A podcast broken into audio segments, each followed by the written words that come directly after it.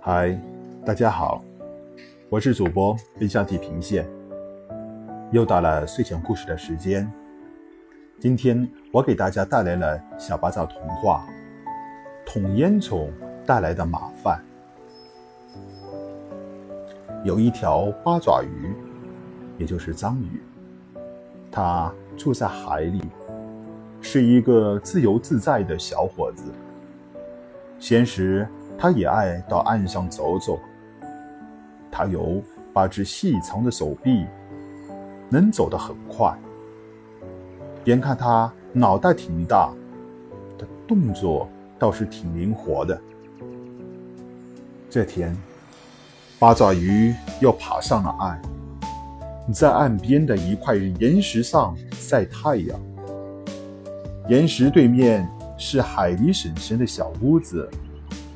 屋子有尖尖的房顶，房顶上还有个高高的小烟囱。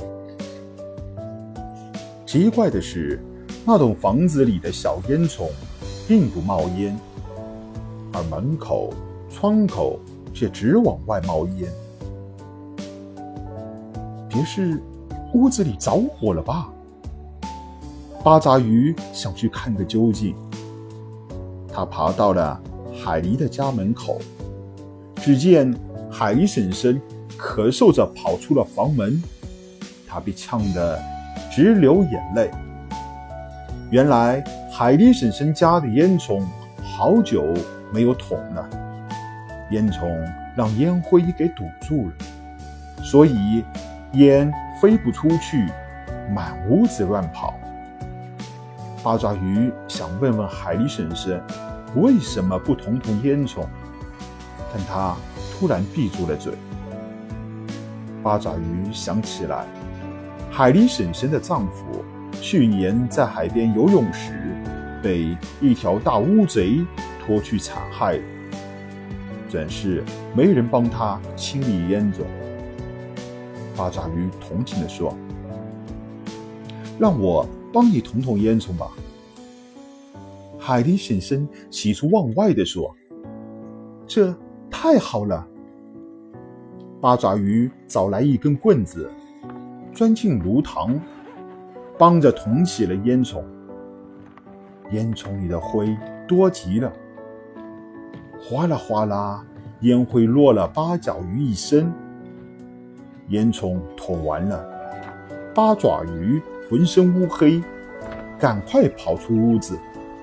他给闷坏了，想透一口气。门外的新鲜空气让他重重的打了个喷嚏。啊嚏！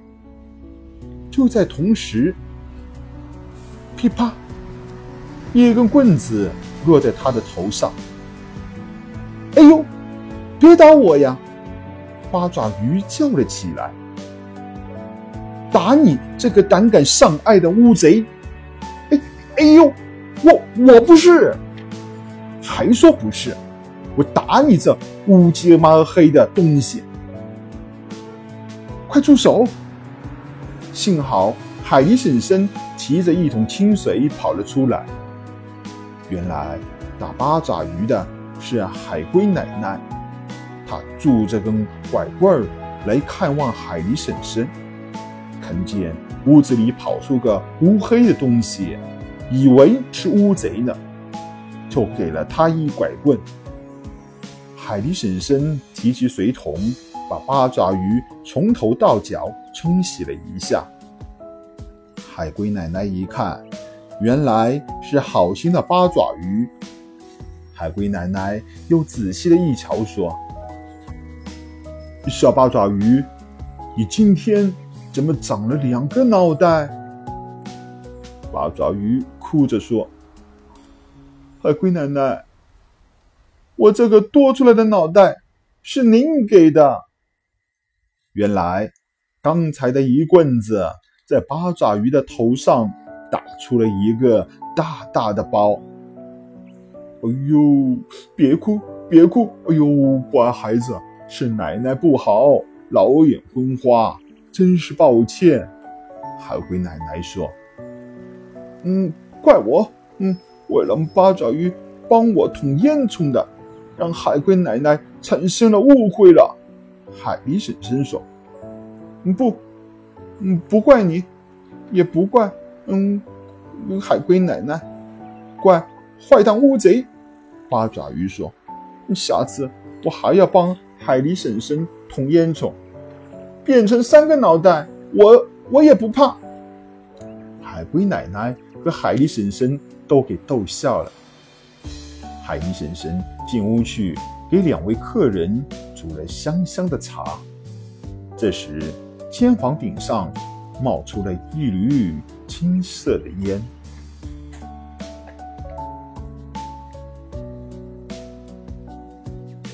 从井里捞出来的宝贝。有一天，八爪鱼在海边沉思，他在构思。一首小诗，因为大海太美了，他要抒发一下自己的情感。可是，从远处传来的嘈杂声打断了他的沉思。八爪鱼无法完成他的诗作，就爬去看热闹了。原来是一只小豪猪在打水时不小心把一只小牧童。掉到了井里去了，他着急的哭了起来。小刺猬在一边劝慰他。小豪猪抽抽搭搭的说：“我的小木桶是向兔子大神借的，没有了木桶，兔子大神怎么再从井里打水呢？”八爪鱼看着豪猪可怜的样子。不由得心动了。他说：“小豪猪，别伤心，也许我能帮你呢。”“你，你怎么帮？”刺猬不信地说：“嗯，这是井，又不是大海。你尽管有八只手臂，可是它们都不够长，伸不到井里去的。”八爪鱼笑了笑说。你们没有看到书上写着吗？有人曾经用细绳子拴住我们的腰，把我们放到水中，专门打捞沉船里的固劳瓷器呢。我们会用手臂上的吸盘紧紧地吸住瓷器的。真的吗？小豪猪热了。那我也去找根细绳，请你帮我。打了木桶好吗？我也是这个意思。八爪鱼点点头说：“小豪猪找来了细绳，他拴住了八爪鱼，把八爪鱼放入深深的井中。不一会儿，八爪鱼就找到了小木桶。他用臂上的吸盘吸住了小木桶。豪猪提起绳子，小牧童也跟着出了水面。”小刺猬在一边拍手叫好，捞起了牧童。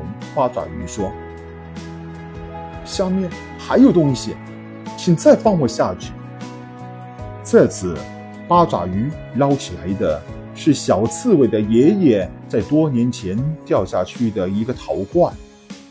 小刺猬抱住满是泥浆的陶罐说：“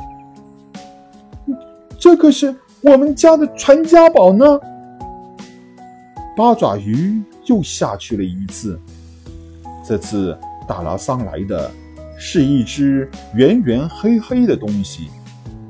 小豪猪赶快用木桶打上水来，把这个东西冲洗了一下。原来这是一只洁白的瓷盘，瓷盘的中间画着一条八爪鱼，一条又漂亮又神气的八爪鱼。可是细心的小刺猬一数，盘上画的八爪鱼只有七个爪子。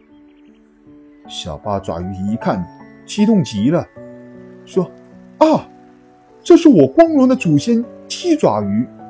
它为了勇斗鲨鱼，丢掉了一个爪子。它是我们家族的骄傲，真了不起！”小豪猪和小刺猬惊叹着。我从前听爷爷讲过他的故事，今天总算在瓷盘上见到我英勇的祖先的画像了。八爪鱼抚摸着瓷盘，高兴地说：“小八爪鱼兴奋地捧走了瓷盘，他要把瓷盘高高的挂在墙上，他要让所有的亲属和朋友都来瞻仰他这位英勇的祖先，一位勇斗鲨鱼的七爪鱼的画像。”我的故事讲完了，小朋友。